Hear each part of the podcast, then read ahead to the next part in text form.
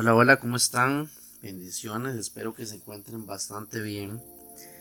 Eh, quiero hacer este podcast eh, como inicio de un álbum, de un programa, de un tema que creo que está en el corazón de Dios, que se llama Lo que está en tu corazón. Entonces, ¿por qué lo que está en tu corazón? Bueno, porque primeramente quiero exponerles a ustedes lo que está en mi corazón.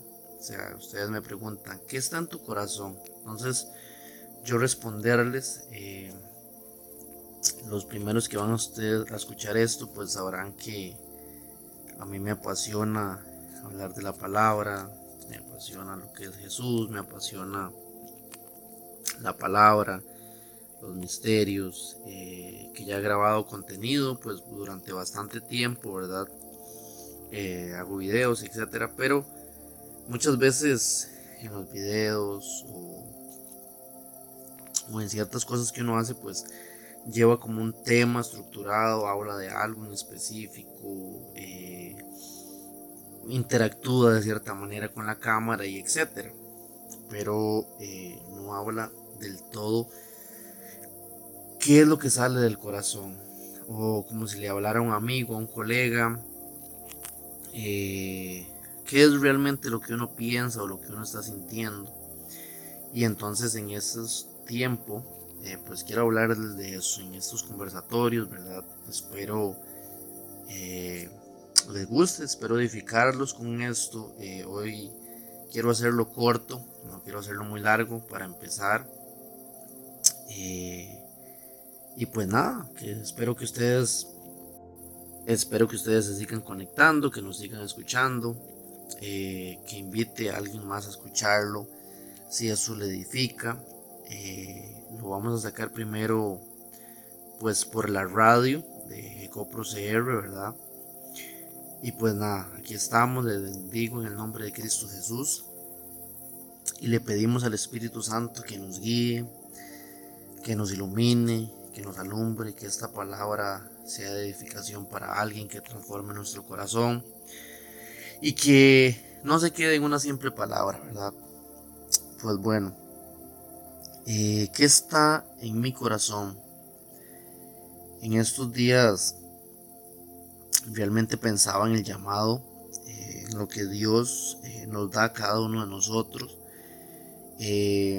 en mis compañeros que he tenido de liderazgo, en el pastorado, en cómo manejamos, maneja cada quien la fe, etc. Y entonces pensaba en los líderes, pensaba en los procesos que pasamos, en lo cargado que es a veces algunas cosas. Y yo decía, bueno, Dios, eh, te expongo mi corazón, he estado pensando en eso, orando mucho con Él. Y hoy le decía que ¿En qué nos amparamos? ¿En qué buscamos en tu palabra para, en esto que estoy sintiendo, lo que está pasando y qué deberíamos hacer? ¿Cuál es eh, la visión en la que nos deberíamos amparar eh, para no caer, para seguir con la llama y etcétera, ¿verdad? Y bueno, eh, hay una saludación en Romanos eh, si usted me quiere acompañar o si lo quiere buscar después, está en Romanos 1. Vamos a leer Romanos 1 del 1 al 7. Pero vamos a ir poco a poco. Y es que Romanos empieza con una saludación de Pablo saludando a la iglesia de los romanos, ¿verdad? Y Pablo dice lo siguiente. Pablo, siervo de Jesucristo, llamado a ser apóstol, apartado para el Evangelio de Dios, coma. ¿Ok? Entonces el versículo 1 dice eso. Y solo ahí yo me detengo y digo, wow. O sea, que hay algo que meditar, aquí hay algo importante. Y es justamente lo que está en mi corazón. Y eh, lo que les quiero compartir porque realmente empiezo hablándole a gente que ha sido líder en alguna iglesia, que ha sido servidora, eh, que ha pasado por alguna situación, es que muchas veces nos desmotivamos, dudamos de la fe, eh, se nos apaga la, fe, alguna cosa, por algo que nos hicieron, por algo eh, que nos pasó, por alguna circunstancia difícil. Y eso me entristece mi corazón, realmente a mí me ha pasado, pero aquí sigo gracias a Dios por la misericordia del firme. Pero muchos no están, muchos están dudando, muchos se enfriaron y yo digo, pucha, ¿Qué nos pasó? ¿Qué nos desvió? ¿Qué, qué nos habla la mente? ¿Qué nos dice la mente? ¿Y qué, y qué nos dice Dios? ¿Cómo contrarrestamos lo que muchas veces está en nuestro corazón? Lo que nos dice nuestro corazón, nuestra alma, nuestros sentimientos. ¿Cómo luchamos contra eso? Pablo dice, llamado a ser apóstol, apartado para el Evangelio de Dios, que él había prometido antes por sus profetas en las santas escrituras. Wow. Y es que si nosotros entendemos esto, aquellos que fuimos un día llamados, aquellos que nos apasiona esto, aquellos que entendimos cuál es el profundo y grande amor de Jesús hacia nosotros, dice que, digamos, el que nosotros habemos sido llamados a ser apóstoles, eh, por ejemplo, bueno, hago un, espacio, un paréntesis, apóstol es el enviado. O sea, no, no, no les quiero hablar desde el punto de un apóstol, aquel eh, siervo eh, que puede controlar a todos los demás ministerios, aquel hombre de Dios solemne, grande, que tiene un montón de, de llamados diferentes y que puede organizar un montón de cosas. No, sino la palabra apóstol en sí, eh, su significado más amplio y más grande es enviado. O sea, cualquier persona enviada por Dios a hacer algo. Eso es un apóstol. Entonces, creo que ese somos usted y yo. Eh, y usted lo sabe. Y Dios en su corazón se lo puede volver a repetir hoy. Usted sabe que usted es uno de esos. Yo soy uno de esos. Yo lo creo firmemente. Eh, y entonces dice, apartado para el Evangelio de Dios. Entonces nosotros no fuimos apartados para ninguna iglesia, para ninguna doctrina, para ningún eh, establecimiento, para ninguna organización. Pablo nos, nos, nos dice aquí saludándonos que él había sido llamado para el Evangelio de Dios, sea, como usted y yo fuimos llamados por Dios y para Dios. Eh, y entonces hay que volver a reflexionar sobre eso y quiero eh, abrirle mi corazón y decir, pucha, eh, ¿cómo nos cuesta a veces entender esto o abrazar el llamado? Porque dice, fui llamado a ser apóstol. O sea, cada uno de nosotros tiene un llamado y fue apartado por Dios para algo. Pero en los afanes de la vida se nos olvida y simplemente empezamos a actuar conforme a nuestros pensamientos, conforme a lo que nos dice la gente, conforme a las cosas que tengo y no tengo que hacer. Y entonces evadimos muchas veces nuestro llamado. Estamos evadiendo eh, lo que Dios nos mandó a hacer y solo estamos corriendo tras lo que nosotros creemos que debemos hacer. Pero creo que hoy es un buen día eh, que usted me está escuchando para que digamos, pucha Dios, eh, quiero hacer tu voluntad, eh, quiero volver a aceptar tu llamado, ¿qué debo hacer? O sea, ¿cómo me debo comportar? ¿Cómo te sirvo nuevamente aún si no me pudiera congregar? Tal vez porque en el tiempo que hemos estado viviendo muchas veces no nos hemos podido congregar o ya no podemos servir de la cierta manera que podíamos servir antes. Pero entonces, ahora, ¿cómo te sirvo? Porque eh, fuimos llamados al Evangelio, o sea, para el Evangelio de Dios. Eh, soy siervo de Jesucristo, ya yo fui comprado eh, por un precio de sangre a través de mi amado Señor Jesucristo y, eh, o sea, soy un siervo, o sea, ¿qué, ¿qué, hago, Señor? ¿Qué hago, Maestro? ¿Qué hago, mi Rey? Y es complicado y esto creo que le va a chocar a muchos porque aquí le hablo a, los demás, ¿verdad?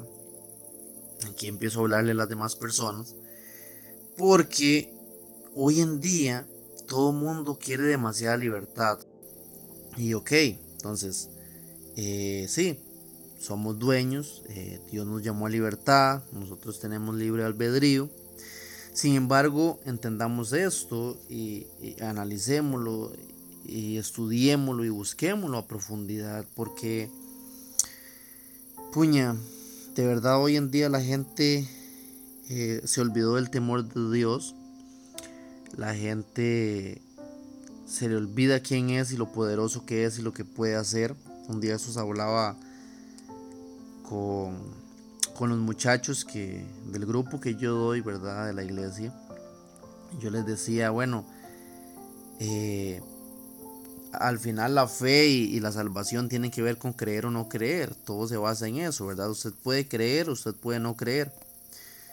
Pero realmente, eh, y, hay cosas que ya no se tocan o no se quieren tocar o a veces no valen ni la pena, pero tenemos que entender que hay una eternidad.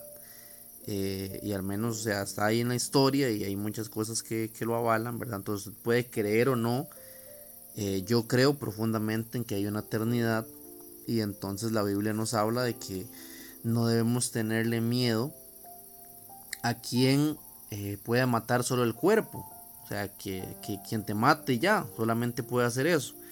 Sino realmente téngale miedo a, quien no solo puede quitarte la vida, sino quitarte también la salvación. O sea, eh, y, mandarte al infierno. Eh, y entonces teniendo en cuenta eh, esa salvación entendiendo la eternidad y lo que vendrá después de eso, ¿verdad? Para aquellos que no creen o para aquellos que dudan, etcétera, ¿qué pasaría si sí hay algo después de esto? Y realmente nosotros estamos dedicando demasiado tiempo, demasiados esfuerzos, demasiado estrés, demasiado... Mmm, ¿qué, le digo? angustia, preocupación por las cosas que no valen la pena, por las cosas que son efímeras y fugaces, que son las que hay en esta tierra, porque al final eh, nuestra mayoría de edad ahorita podríamos calcular que es 80, 100 años máximo. Y eso pasa volando. Cada vez los días son más rápidos y, y nada.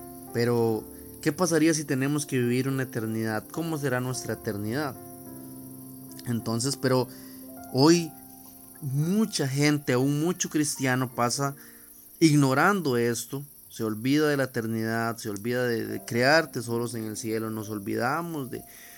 Y eso ha estado calando en mi corazón y yo lo he estado hablando con Dios y yo pucha, ¿cómo cuesta ahora que la gente se conecta a escuchar, por ejemplo, un audio de estos? ¿Cómo cuesta que la gente se escuche a se conecta a escuchar una prédica en línea, cómo cuesta convocar a la gente eh, nuevamente para ir a la iglesia, para abrir un templo, pero para ir a, fiestas, para ir a un bar, para ir a eh, jugar bola, para ir a muchas cosas y abren y si hacen cosas escondidas y si arriesgan un montón de cosas, pero cuando se trata de sembrar en el cielo, de sembrar en el reino, para lo que dice Pablo acá, el Evangelio de Dios eh, huimos y no, le ponemos la importancia, pero ¿qué pasaría si si hay esa eternidad y nosotros nos estamos preocupando por las cosas equivocadas? Estamos sembrando para la carne que es corruptible y no y pasajera y no para lo, lo eterno e incorruptible. Entonces, eh, puña, de verdad, eh, me impacienta mi corazón y quiero transmitirles esto y que usted se analice, o sea, analice esto de verdad, no lo tome a la ligera, no diga este mae, sino realmente estudielo, investigue, medite, dígale a Dios, Dios, eh, háblame más acerca de eso, transmíteme eso, ayúdame a entender, eh, ayúdame a creer de nuevo, ayúdame a levantarme.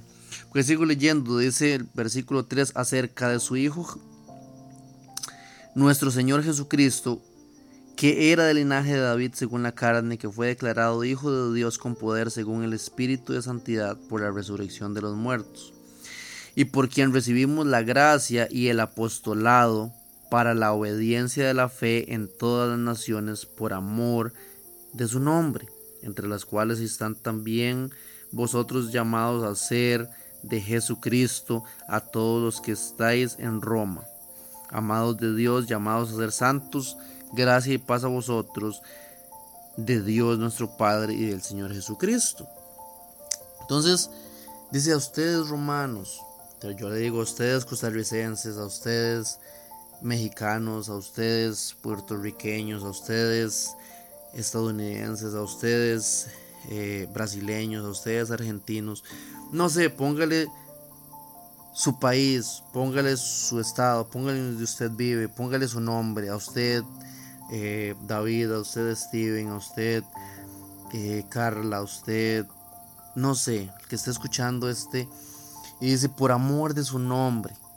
O sea, fuimos declarados a través de Jesucristo y por amor a su nombre, apóstoles. Fuimos llamados a ser enviados eh, de hablar su verdad. Hoy la gente tiene miedo de hablar de Jesús, eh, vive con vergüenza, pero estamos en, la década de más libertad, podríamos llamarlo, de más, eh, donde todos somos iguales, aparentemente, pero y entonces, ¿por qué no expresar nuestro máximo cristianismo? ¿Por qué no hablar más de esto si, si somos tan iguales? Si si hay tantas diversidades de, de ideologías y etcétera y todos nos debemos respetar entonces hoy más que nunca deberíamos entender que somos enviados a hablar de lo que realmente creemos y de quiénes somos entonces somos de Cristo somos apóstoles hoy entendemos que un día estábamos muertos en pecado eh, todos habemos pecado ya pero Dios nos amó nos agarró en nuestra imperfección, nos formó, nos restauró y nos metió en su propósito y nos dio una vida plena y, un entendimiento para saber que lo mejor está después de esta vida. Y entonces pues nada, hay que hablar desde nuestra humanidad, desde nuestros errores, desde desde realmente desde nuestra imperfección. Dice la palabra que Él se perfecciona en nuestra debilidad. Y yo antes no entendía eso. Pero conforme pasa el tiempo voy entendiendo más que es justamente eso, que nosotros nunca debemos esperar ser perfectos para servirle a Dios, sino todo lo contrario, que aún sirviéndole en nuestra imperfección, Él es cuando se glorifica, o sea, que Él puede hacer milagros, que Él puede eh, restaurar a alguien, que Él puede traer paz o que eh, nosotros pudimos llevar un diario y servirle a una familia que estaba en necesidad o que salvamos a un perrito que estaba todo acto de buena obra, cada acción que nosotros hicimos siendo imperfectos y muchas veces equivocándonos en el transcurso de servirle al Padre, en medio de eso Él es glorificado porque sigue haciendo milagros, sigue restaurando, sigue levantando muertos, sigue dando vida a los que un día estábamos muertos a través de nuestra imperfección. Entonces se trata de eso, de servir desde nuestra humanidad, desde nuestra imperfección. Y Él es ahí es donde Él es glorificado, donde es exaltado, donde, se, donde empieza a avergonzar a los sabios, donde eh, hay cosas que no tienen sentido, porque Dios es así. O sea, para nosotros hay cosas que no eh, le encontramos lógica, pero que Él realmente sabe por qué lo hace, eh, porque dice su palabra también que aún, o sea, si nuestro 100% de sabiduría de toda la tierra es como el 1% de lo que Él conoce. Entonces, ah, tengo usted una idea, ¿verdad? Y pues bueno, para ir terminando este podcast, eh, hablando de lo que sale de mi corazón, eh, realmente les quiero animar. Un día de esto me hacía una pregunta uno de mis discípulos y era, ¿cómo hago para saber si lo que dice la Biblia es real o cómo es, qué es real y qué no? Porque ha sido muy manipulada. Yo le dije, bueno, váyase con estas dos cosas. Una, sigue investigando, usted está en todo su derecho. No investigue solo la Biblia, busque historia, busque historia judía, busque pergaminos, busque investigue y, busque a Dios. La palabra dice, si buscas hallaréis, entonces investiguelo. Y número dos, siempre pídele discernimiento al Espíritu Santo, porque aunque la Biblia haya sido manipulada, si el Espíritu Santo está ahí, le va a dar el conocimiento y la sabiduría necesaria para saber qué es verdad y qué no, para saber cuál verdad creer. En el nombre de Cristo Jesús les bendigo y nos vemos en la próxima.